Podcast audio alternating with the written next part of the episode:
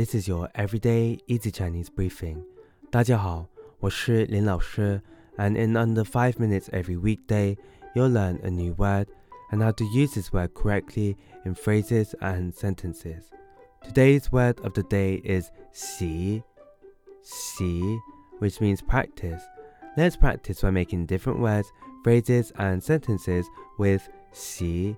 The first word is 实习,实 xí, which means internship. Let's look at each character of this word.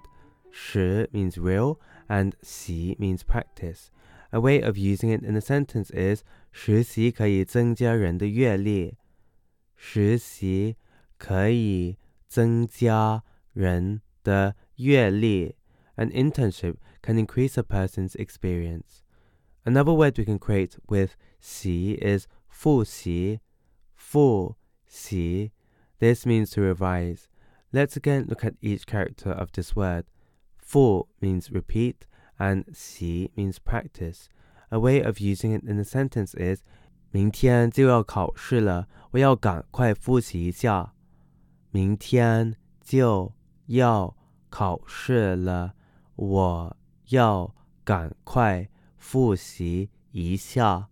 There is an exam tomorrow. I need to revise quickly. Finally, we can create the word 学习,学习, which means study. The 学 here means to learn. A way of using it in a sentence is 你必须专心学习。你必须专心学习. You must concentrate on studying.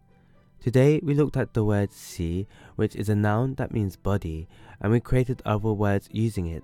These are 学习 internship, 复习 to revise, and 学习 study. To see this podcast transcript, please head over to the forum section of our website www.everydayeasychinese.com where you can find even more free Chinese language resources. See you again soon for more practice.